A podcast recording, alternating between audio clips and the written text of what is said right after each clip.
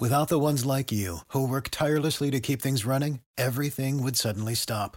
Hospitals, factories, schools, and power plants, they all depend on you. No matter the weather, emergency, or time of day, you're the ones who get it done. At Granger, we're here for you with professional grade industrial supplies. Count on real time product availability and fast delivery. Call clickgranger.com or just stop by. Granger for the ones who get it done.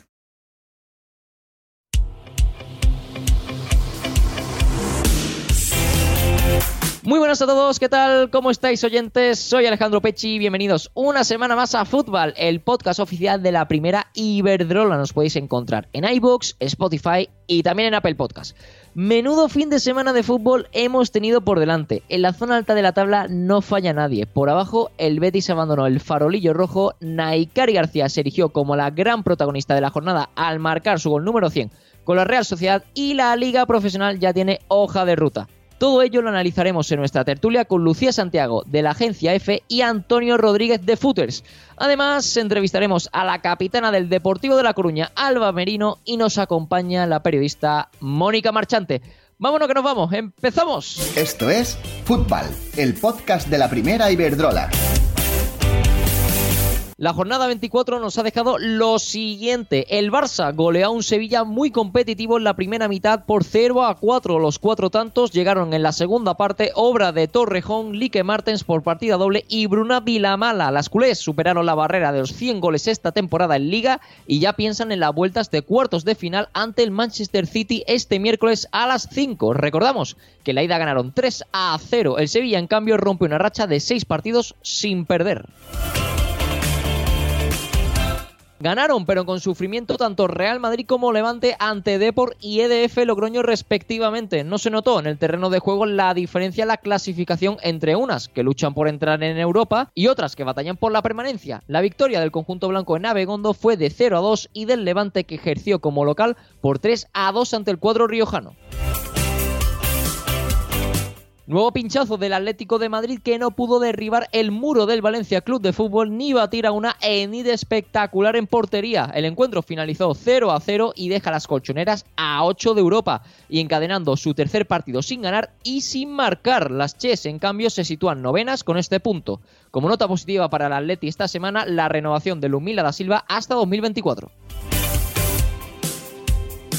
Victorias para Granadilla y Real Sociedad que siguen al acecho de las posiciones europeas. Las tinerfeñas vencieron en su feudo al Athletic por 3 a 2 con goles de Pisco y uno de Angie Coco. Y las Donostiarras 0 a 4 a un español que merodea el descenso. Este encuentro pasará a la historia ya que Naikari García marcó su gol número 100 con la camiseta de la Real Sociedad. ¡Felicidades, Nai! No nos cansamos de poner en valor el meritazo del Madrid Club de Fútbol Femenino que volvió a ganar en esta ocasión a un Sporting de Huelva que venía de jugar en tres semanas ante la Real Sociedad en el encuentro aplazado de la jornada 18 que se saldó con triunfo realista por 1 a 2. Las de Óscar Fernández lograron el triunfo por 1 a 0 ante las Sportinguistas a merced del gol de Sara Tui y se mantienen a dos puntos de Europa. Son actualmente el segundo equipo menos goleado, con 19 goles en contra, y sumaron su décima portería a cero de la temporada. Brutal. Tablas, resultado a gafas entre Eibar y Rayo Vallecano que por una parte es positivo, puesto que todo lo que sea sumar es válido para ambas escuadras, pero que no termina de dejar contentas ni a Armeras ni a Vallecanas. Los dos clubes se sitúan en la clasificación con 23 puntos 3 por encima del descenso. El duelo directo por la salvación entre Santa Teresa y Betis se lo llevó el conjunto verde y blanco por 0 a 2. Marcó Maripaz Vilas por tercera jornada consecutiva y se estrenó en la primera Iberdrola Andrea Medina con 16 añitos. Estos tres puntos hacen que las entrenadas por Juan Carlos Amorós abandonen el farolillo rojo y se coloquen a un punto del español que marca la salvación. El Santa, por su parte, se queda a dos de la permanencia.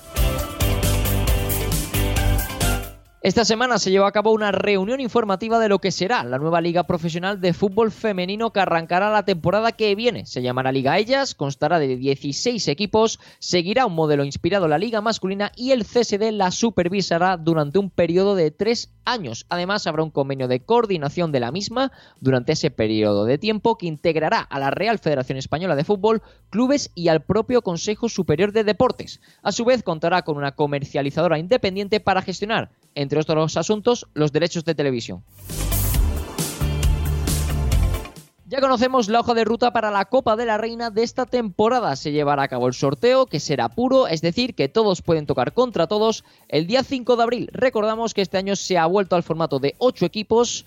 El torneo lo componen Barcelona, Real Madrid, Levante, Madrid Club de Fútbol Femenino, Atlético de Madrid, Real Sociedad, Unión Deportiva Granadilla y Sevilla. Los cuartos de final se disputarán el 21 y 22 de abril, las semis 26 y 27 de mayo y ojo porque esto es importante, serán a partido único y la final de la 39 edición de la Copa de la Reina se celebrará el 29 o 30 de mayo. También se saben rivales, fechas y lugar de los dos próximos encuentros amistosos de la selección española. Se medirá a Países Bajos el día 9 de abril a las 7 en el Estadio Municipal Antonio Lorenzo Cuevas en Marbella y a México el martes 13 de abril a las 7 también en el mismo escenario.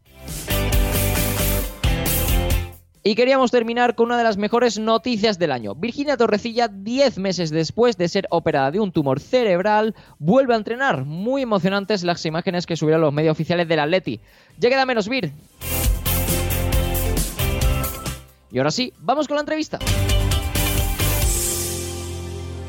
Estás escuchando Fútbol, el podcast de la primera Iberdrola. Síguenos en Instagram y Twitter, arroba primera Iberdrola. Teníamos muchas ganas de hablar con, alguien del Depor y esta semana nos visita su capitana y el faro del equipo, Alba Merino, que por supuesto, y ahora nos lo dirá, no han dicho la última palabra esta temporada.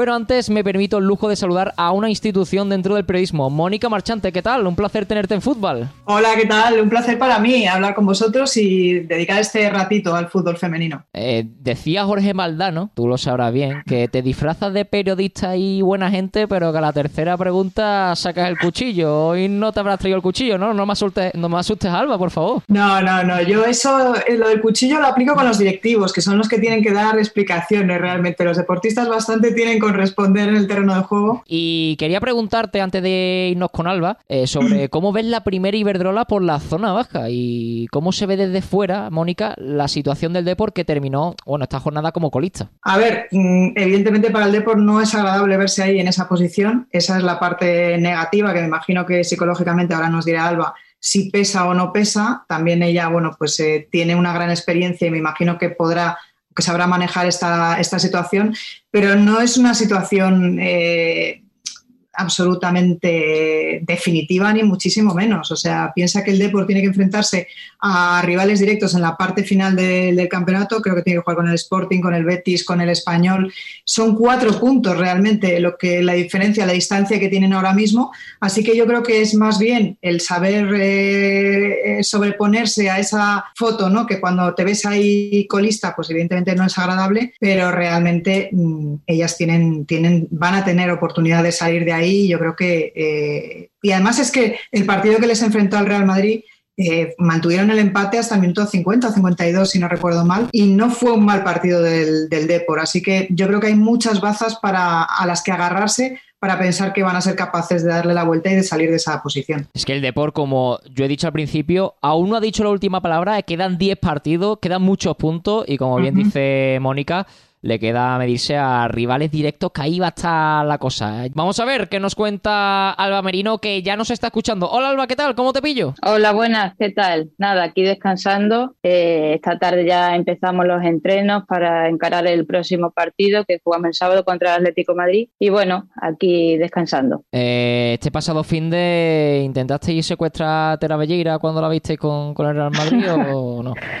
Pues ojalá, ¿no? La echamos mucho de menos, ya como futbolista no, no hay que decir mucho, pero como persona también. Es una niña que se le quiere muchísimo aquí. Eh, ¿Cómo está la zona baja, Alba? Eh? Que hace dos semanas estabais a, a dos puntos de salir y ahora a cuatro. Es que cada semana es un mundo. Es así, ganas un partido, te ves ya ahí casi para salir, pierdes otro, te vuelves a meter, pero bueno, quedan 30 puntos en juego. Por suerte estamos muchísimos equipos metidas en 6, 7 puntos y, y bueno, hasta el final vamos a pelearlo y estamos seguras de que trabajando como lo estamos haciendo, las sensaciones que tenemos son buenas, yo creo que, lo vamos a conseguir. ¿Cómo afronta el, vestuario del Depor, ¿no? Esta, este tramo final de, la temporada, además ahora que, viene, bueno, estáis viviendo el Tourmalet, ¿no? Habéis venido de jugar contra el Madrid, ahora viene el Atleti, luego el Barça. ¿Cómo está el vestuario del Depor a día de hoy? Bueno, nosotras cada partido cuenta como si fuera el último, nos da igual quién sea el rival. De hecho, vino el Real Madrid aquí, no le tuvimos miedo ninguno. Salimos con presión alta, que, salió bien, aguantamos pues esos 50, 50 y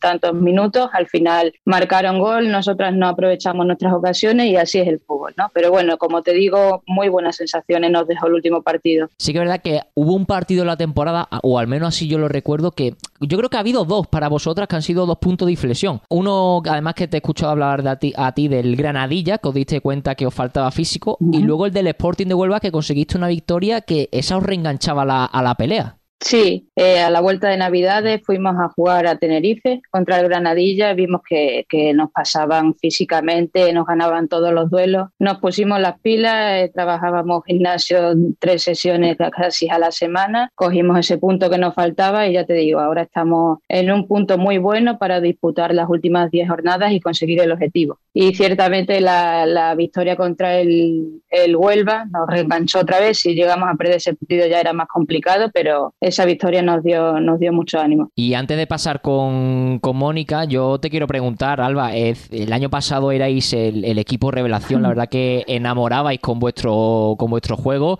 le plantabais cara además a, a los rivales de, de la zona alta.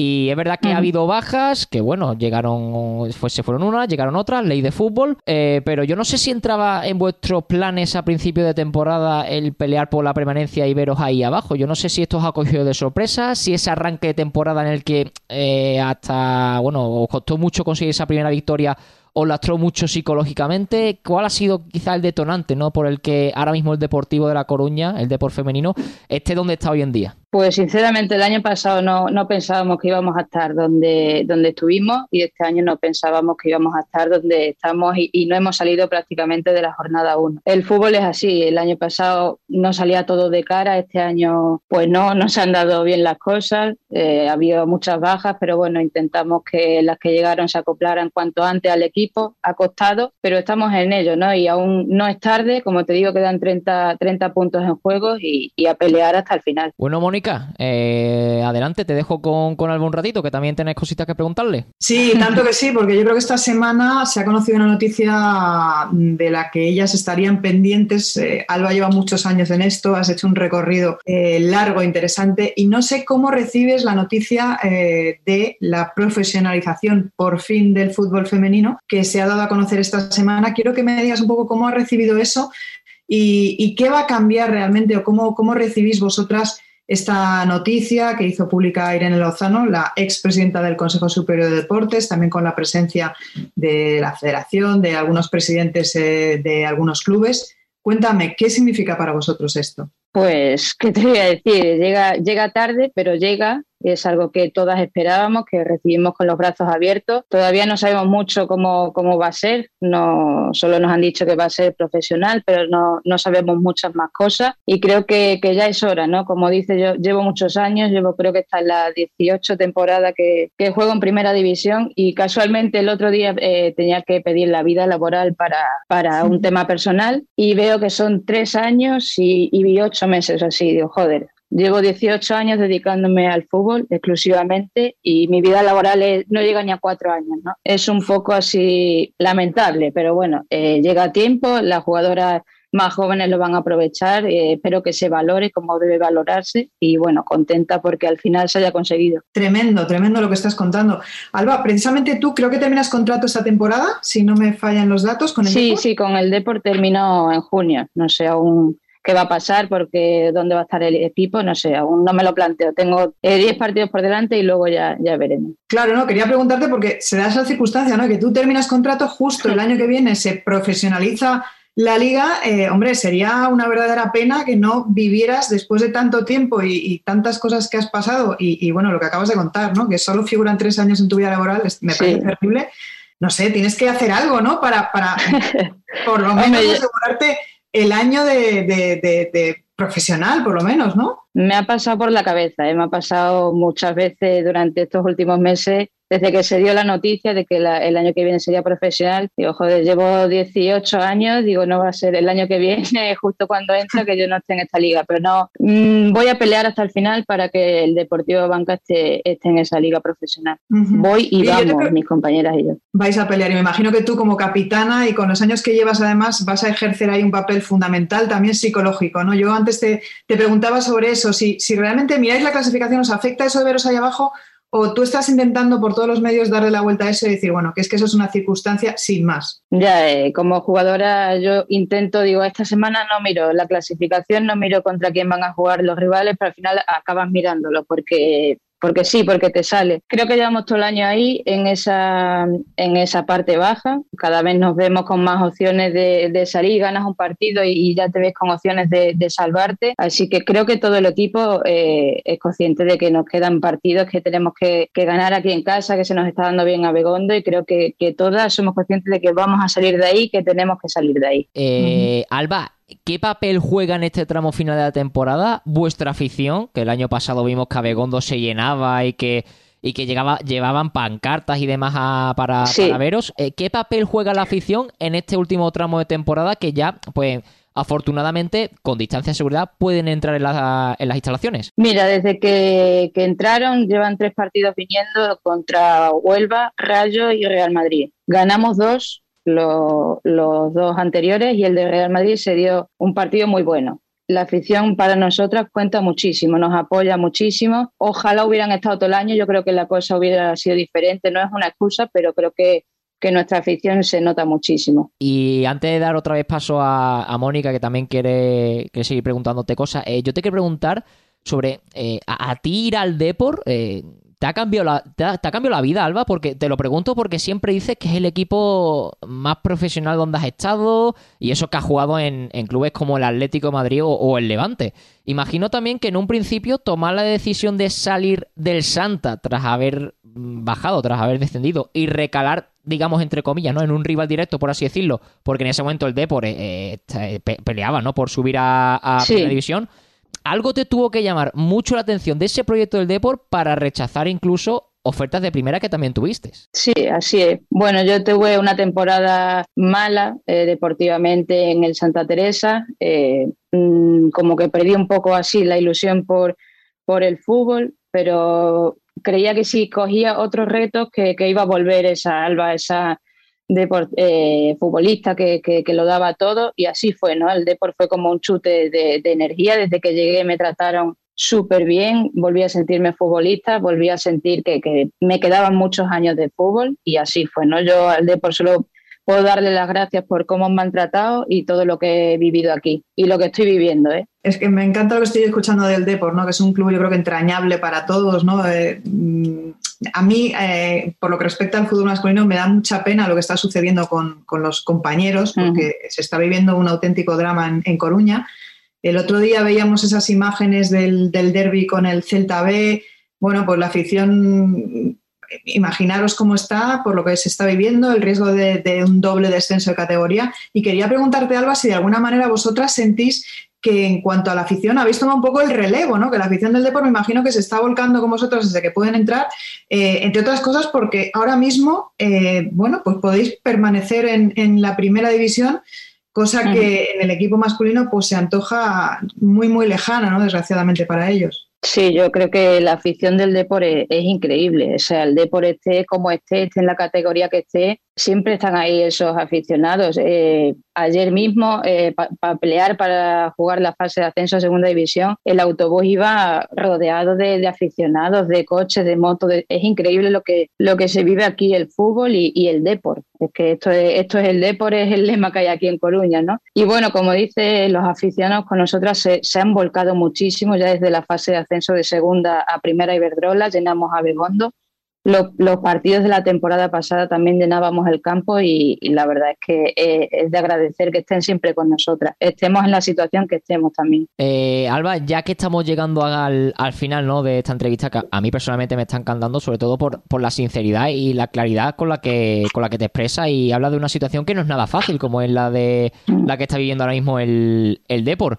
Eh, como sabes, bueno, no sé si lo sabrás, pero ahora te lo voy a decir, lo hemos hablado fuera de micros, eh, las preguntas más difíciles no las hacemos ni Mónica ni yo, sino os las hacen vuestras propias compañeras, las jugadoras. De hecho, eh, nuestra última invitada, Candela Andújar, te ha dejado una pregunta, pero es que es tan complicada que yo te la voy a intentar matizar un poquito. Así que vamos, a poner, vamos a poner la pregunta de Candela, a ver qué, qué nos comenta. Hola, soy Candela Andújar, jugadora del Valencia y mi pregunta para la siguiente jugadora es, ¿en cuántos equipos de fútbol he jugado desde que empecé? Es que, a ver, Candela tiene 21 años, que cumplió hace poquito, pero claro, es que ella me puso hasta en pre-Benjamín. Así que yo te la voy a matizar y te voy a decir en cuántos ah, equipos ha jugado Candela en primera, porque hombre, meternos también pre-Benjamín es un, es un bosque. yo creo que, que, es de jugadora del Barça, internacional con las categorías inferiores y, nada más. Y este año. Bueno, que está en el Valencia, eh, cedida, claro. Eh, sí. Eso, eso, pues te la he dado por buena, Alba, te la he dado por buena. Ah, Al final, mira. Y ha, habido problemas eh, con alguna pregunta. Vanessa Gimber preguntó en qué año debutó, ¿eh? Fíjate que a la siguiente fue Paulita Fernández del Rayo, que ni había nacido por la pobre. Pues fíjate, ya ve, ya ve. y ya para terminar y cerrar contigo, Alba, eh, ¿Dónde te ves en un futuro? O sea, ¿te ves en un futuro ligado al fútbol eh, como entrenadora? Porque Manu Sánchez dice que eres su extensión en el terreno de juego. Además, eres una jugadora que, lee muy bien los partidos. ¿Tú te ves en un futuro ligada al fútbol? Pues mm, como entrenadora creo que, que, no, que no, no me veo, pero sí que me veo como ligada al fútbol de, de otra manera, ¿no? En otro, en otro cargo que, no sea estar ahí en el foco otra vez. Menos presión. Alba Merino, ha sido todo un placer, ¿eh? de verdad, poder charlar contigo, conocerte y acercarnos un poco la realidad que vive el Depor actualmente. Quedan 10 partidos, yo no sé si a ustedes gusta decir finales o no, pero quedan 10 partidos y desde fútbol os mandamos todo el ánimo y la fuerza del mundo para que logréis el objetivo porque el año que viene queremos ver al Depor en la liga profesional. Muchísimo ánimo y un abrazo enorme. Ojalá. Suerte, Alba. Gracias. Bueno, pues muy interesante ¿eh? la charla con, con, Alba Merino y de verdad le agradecemos la sinceridad con lo que ha hablado de, temas tan complicados como son eh, como es el que está viviendo ahora mismo el Deportivo Abanca, el, el luchar por, por la permanencia. Eh, Mónica, ya para terminar también con, contigo y cerrar este, este bloque de la entrevista, eh, tú que has entrevistado a muchos futbolistas y personalidades del, fútbol, ahora después de hablar con Alba, eh, además con tanta claridad sobre, sobre este tema, ¿no? una situación que no es, que no es nada fácil, ¿qué diferencias has notado entre entrevistar a una jugadora, ya nos ha hablado, nos ha hablado antes de, de tu experiencia con Rosita Márquez, pues mira, tengo la sensación de que ellas aprovechan muchísimo y muy bien el tiempo que les damos, que es infinitamente menos del que merecen. Eh, lo digo sinceramente, creo que en esto los periodistas tenemos que ser muy honestos y revisarnos un poco el tiempo que dedicamos eh, bueno, pues a ellas y a otros deportes también a los que se le da menos importancia. Hablan muy claro, eh, ellas no están, creo que, nada condicionadas por lo que hay que decir, digamos. Creo que son muy sinceras y luego, claro, el discurso suyo eh, es que a veces es desgarrador, porque yo ahora escuchándola cuando decía Alba que realmente después de todos los años que lleva en el fútbol, que solamente figure en su vida laboral, eh, me parece que ha dicho tres años, me parece tremendo, ¿no? Entonces, bueno, pues eh, el mismo tiempo dedicado a un futbolista, pues hubieran sido seguramente respuestas mucho más tópicas, ¿no? Es cierto que el contexto es otro y que probablemente los futbolistas cuando hablan, pues hablan con muchas más limitaciones porque tienen departamentos de comunicación que les, que les dicen no digas esto, no digas lo otro, eh, tienes que quedar bien, tienes que dar buena imagen y al final sus respuestas son como muy básicas, ¿no? Incluso tanto si son después de un partido como si son en otro contexto. Es mucho más difícil sacar algo interesante de un futbolista. Con ellas es mucho más fácil no sé si depende de eso, de que tienen menos tiempo, menos exposición, o de que realmente son más sinceras y que han vivido experiencias, eh, bueno, pues, pues muy duras, que no les ha sido nada fácil llegar hasta donde han llegado a nivel colectivo y a nivel individual, ¿no? Entonces, eh, a mí me parece muy agradecido siempre escuchar a una mujer futbolista. Yo voy a decir una cosa, eh, que coincido totalmente contigo, Mónica. Es muy agradecido eh, entrevistarlas porque es que hablan como, o sea, se, muestran como son, hablan con claridad. La realidad, sí, sí. Y, y Tal cual, o sea, es un, es un, discurso muy real, ¿sabes? No hay, no hay nada impostado, no hay nada eh, que digas, bueno, esto es un tópico, sota y rey, para nada, ¿no? Esa es la sensación que yo he tenido cuando, cuando tanto en esta charla con Alba como, como cuando he podido coincidir con alguna de ellas en los palcos.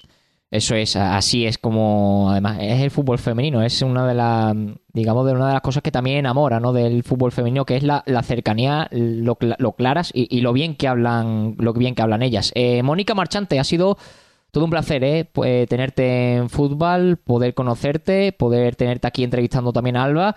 Y bueno, el cuchillo al final no lo hemos sacado. Has visto, ¿eh? Has visto que no, no, con ellas no hay que sacar el cuchillo, ni muchísimo menos. Y de corazón le deseo mucha suerte al Depor, porque además es un club que, que llevo en mi corazón. Fútbol, el podcast de la primera Iberdrola. Suscríbete.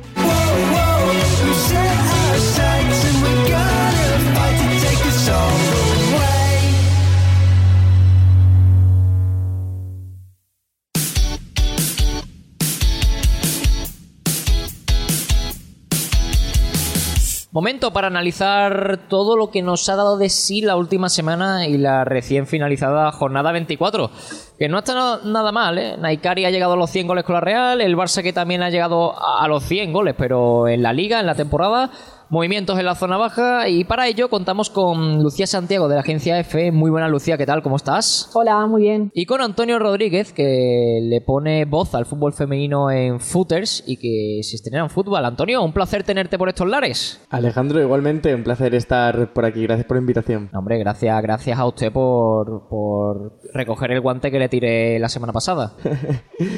con, con, gusto lo cogí. Pues mira, como lo has cogido el guante, voy a empezar contigo con, con la tertulia. Que lo, de arriba mm, no fallan, incluso en partidos, llamémosle grises, como los del Madrid y el Levante, eh, que te dice, uno, que los de abajo no van a vender barato a su piel, sea el rival que sea, y dos, que los equipos que están en una inercia ganadora, como, como el Madrid y el Levante, incluso en un partido regulero terminan ganando.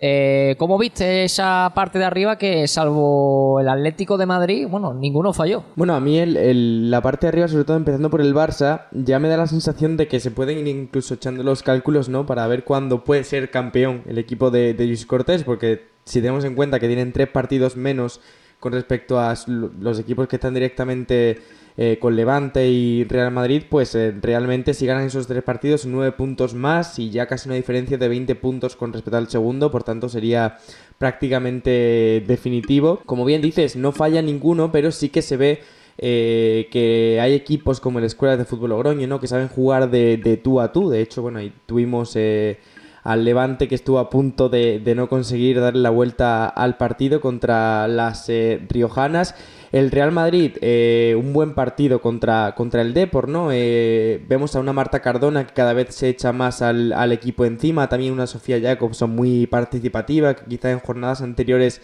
no estaba apareciendo tanto, o no estaba apareciendo tanto como con respecto a quizá la temporada pasada. Y yo me quedo, si me lo permites, con la, la samba brasileña del Madrid femenino, que lleva 11 partidazos sin perder eh, y dos, o sea, dos puntos de diferencia con la Champions y un partido menos. O sea que cuando lo recuperen puede ser que se metan históricamente en, en ese puestecito europeo que Sería una noticia tremenda. El partido aplazado lo tienen precisamente contra el Barcelona, así que oh, mucha, mucha, samba tiene que sonar para que el Madrid pueda, pueda dar la sorpresa contra el Barcelona, que oye, que, está haciendo muy buena temporada y que nada es imposible, pero es que este Barça va a velocidad de crucero, incluso con rotando ¿no? contra el Sevilla. Eh, logró la, victoria y dando sitio a las más jóvenes. Y hablando de goles, Lucía, en contraposición está el Atleti eh, que no fue capaz de romper el 0-0 ante el Valencia, incluso siendo mejor, porque fue mejor el conjunto entrenado por Sánchez Vera, generó mucho más, pero ahí se encontró con una Enid en portería que fue que hizo un partidazo e incluso en el Atleti volviendo Deina eh, no lograron reaccionar, acumulan tres partidos sin ganar, que yo no recuerdo un Atleti sin ganar tres partidos y, menos lo recuerdo estando tres partidos sin marcar. Eh, ¿Preocupa esta Atleti, Lucía? Sí, sobre todo porque al final en las tres últimas jornadas estás perdiendo casi definitivamente el, tren de la Champions. Se aleja a ocho puntos y sobre todo que choca muchísimo con el potencial ofensivo que tiene este Atlético de Madrid, que lleve tres jornadas consecutivas sin meter gol. Creo que ha acusado muchísimo el golpe de la eliminación en la Champions ante el Chelsea por cómo se dio esa eliminatoria y justo arrastra eh, ese dolor, me imagino, por, la, por la eliminación en Champions, eh, lo está acusando muchísimo en la primera Verdrola, alejado de ese gran objetivo que tenía para este curso y sobre todo en un momento en que yo creo que sí tiene el juego, tiene las ocasiones, pero no está teniendo el acierto.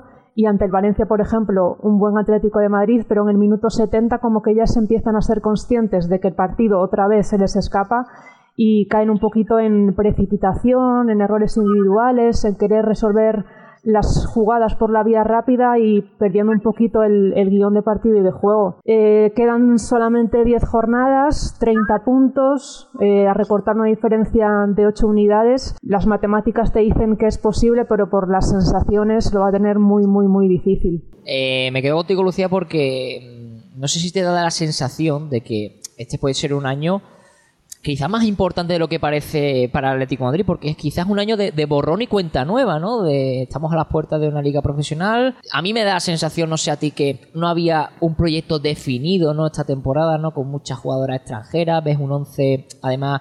No, digamos que no la edad media del equipo tampoco digamos que, que, joven yo creo que además una plantilla en, en zonas del campo descompensada al menos mantienen a Mila, pero no sé si te da la sensación eh, Lumila hasta 2024, que renovó esta semana. No sé si te da la sensación de que este año quizás puede ser incluso más importante para Leti porque es un año de, reseteo, ¿no? Para volver otra vez a... o, te quedas o ahí ya en segunda línea o, vuelves a hacer un proyecto ganador, ¿no? Sí, a mí lo que me llega desde el club es precisamente esa idea, ¿no? Eh, a final de temporada van a hacer un análisis profundo, eh, detectar qué errores han cometido a la hora de hacer la planificación de la plantilla, es verdad que hay jugadoras muy veteranas que están alcanzando el final de su ciclo en el Atlético de Madrid y se juntan unas 7, 8 jugadoras menores de 21 años. Entonces sí que la plantilla en ese sentido está rota entre jugadoras que han terminado, están terminando un ciclo ganador en el Atlético de Madrid, que han conocido la mejor etapa del club con esas tres ligas consecutivas, una Copa de la Reina, el premio de la Supercopa de España esta temporada, que es como un poquito cerrar ese ciclo,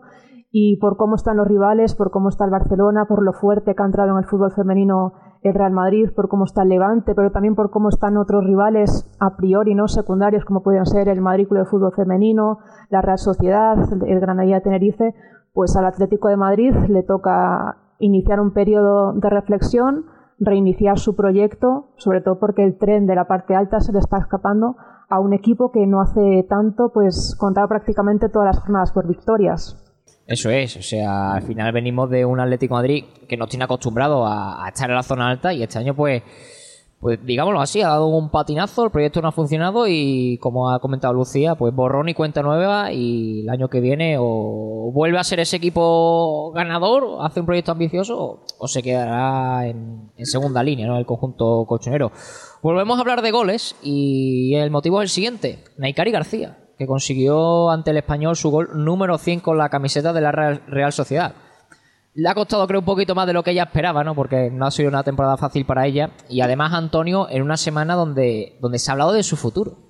Eh, sí, yo tengo aquí apuntado una cosilla que es que siempre se puede hablar de, Naikari, ¿no? Pero eh, Naikari siempre vuelve a hablar sobre el campo y además parece muy de, muy de justicia poética que justo esta semana en la que las redes sociales han estado ardiendo con su nombre, eh, ella haya vuelto quizá a, retomar ¿no? su, su, máximo nivel, que es cierto que esta temporada está siendo complicada eh, para ella. A mí hay una cosa que sí me da la sensación y es que hablar de fichajes y montar este, esta especie de circos mediáticos con muchas comillas por supuesto, en los que al final las aficiones acaban quemadas, ¿no? Porque tanto la afición en este caso de la Real Sociedad como la afición del Real Madrid, si el fichaje eh, no se efectúa, mm, terminan muy encendidas, muy, muy quemadas. Me parece que es añadirle al fútbol femenino un atributo que no tenía y que le hacía especial por el hecho de, no tenerlo, ¿no? Entonces, eh, a mí Naikari García Nunca he tenido el placer de hablar con ella, pero me parece que, aunque, no está, aunque esta temporada no está de su mejor nivel,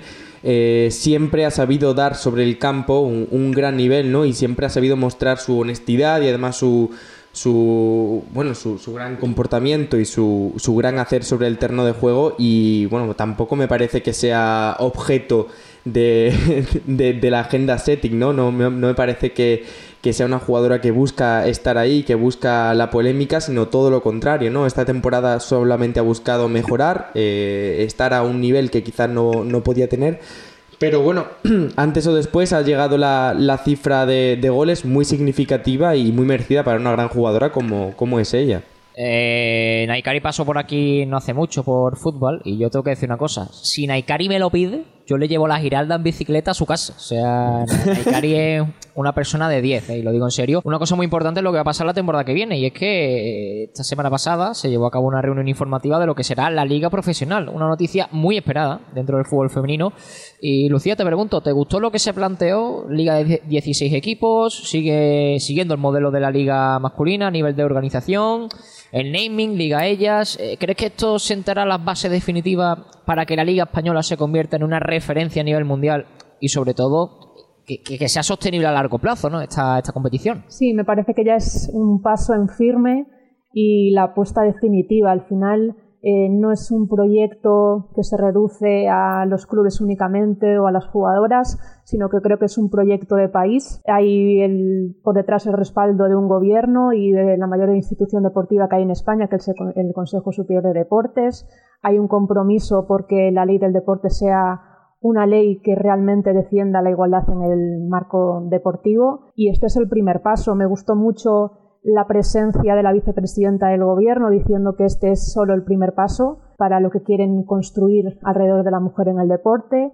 Va a ser la Liga Femenina de Fútbol Profesional a partir de la próxima temporada, pero pronto también la Liga Femenina de Baloncesto. Entonces creo que ese es el gran mérito de, de la presentación que vimos la semana pasada en Madrid. Esta es solo la primera piedra, una piedra que al final va a ser el pilar de lo que va a ser el futuro para la mujer en el mundo deportivo. Eso es, o sea, al final eh, es algo que tenía que llegar, que llega tarde, ¿no? Quizá puede llegar tarde, pero al menos llega, ¿no? Mejor tarde que nunca y como también se anunció, pues está en camino, ¿no? También la Liga de Baloncesto Femenina que, que se haga profesional porque realmente ya lo merecen, ¿no? Al final dedican las mismas horas, dedican el mismo esfuerzo a, la misma pasión que sus homólogos masculinos. Y Antonio, ha salido esta semana también, el lunes, la convocatoria de la selección para los partidos ante Holanda y México. Tenemos novedades y una de ellas, pues tú sabes que yo soy del sur y soy de Sevilla. Olga Carmona va a la absoluta con, bueno, con España. Ya ha estado en categorías inferiores, ha sido campeona de Europa, pero le ha llegado la oportunidad merecida, la oportunidad de Olga Carmona en la absoluta después de la temporada que está haciendo en el Madrid? Eh, bueno, yo también, como tú sabes, eh, mis compañeros de footer son de Sevilla, así que pues por partida doble, tanto por ti como por ellos, me alegro muchísimo y por supuesto por ella. Eh, yo creo que es una de esas jugadoras que está haciéndolo todo o prácticamente todo bien en el Real Madrid, ¿no? Incluso no se pensaba o no se podría pensar que iba a ser tan importante cuando llegó en el mercado de fichajes. Empezó como extremo, al final eh, se ha reposicionado dentro del campo, ha hecho un gran papel jugando de lateral, supliendo a, Marta Corredera. De hecho, llegó a quitarle el puesto a la, ex del Levante. Es una jugadora muy joven que tiene mucho camino por delante y a mí me gusta sobre todo porque dentro del campo demuestra mucha madurez. Entonces, para mí, totalmente merecida la convocatoria. Y ya por último, Lucía, yo quiero terminar con la que considero la mejor noticia del año y es que Virginia Torrecilla ha vuelto a entrenar. Eh, vimos las imágenes ¿no? que nos ofreció los medios oficiales del Atleti, la verdad muy, muy emocionantes. Es cierto que tendrá por delante un camino duro para recuperar su mejor nivel, pero lo peor ya ha pasado. Mi pregunta para ti es la siguiente ya con esto cerramos. ¿A ti qué te ha enseñado la historia de Virginia Torrecilla? Pues, no sé, es una historia, ¿no? un relato de, estos últimos diez meses, una historia que, que inspira, que te demuestra que al final todo es posible, la importancia también que ha tenido ¿no? el, Atlético de Madrid, la selección, todas sus compañeras, todos los clubes eh, rivales también se, han volcado con ella y al final te, acerca un poquito ¿no? a lo que es la esencia del deporte de verdad, que detrás de grandes deportistas y grandes futbolistas hay también grandes personas y creo que es el triunfo de, de todo el Atlético de Madrid, de todo el fútbol femenino español y ya creo que estamos todos deseando ¿no? volver a verla de corto y ya no en el gimnasio entrenando, sino otra vez con ese número 14. Ojalá sea pronto en el Atlético de Madrid y también en la selección española. Tú lo has dicho, Lucía, esto también es deporte, lo que hemos vivido con... Y esto es el deporte realmente, lo, has, lo has definido muy bien.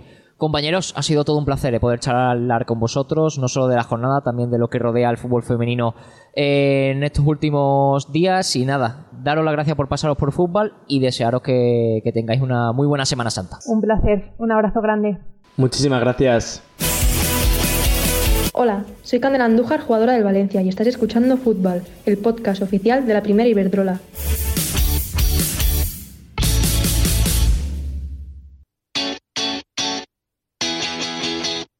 Llegamos al final de un capítulo más de fútbol. Qué cortito se nos ha hecho y espero que lo hayáis disfrutado tanto como nosotros. Gracias como siempre por estar al otro lado. Se despide un servidor, Alejandro Pecci, y recordad que nos podéis encontrar en iBox, Spotify y Apple Podcast. No olviden suscribirse, sean muy felices y pasen buena Semana Santa. Adiós.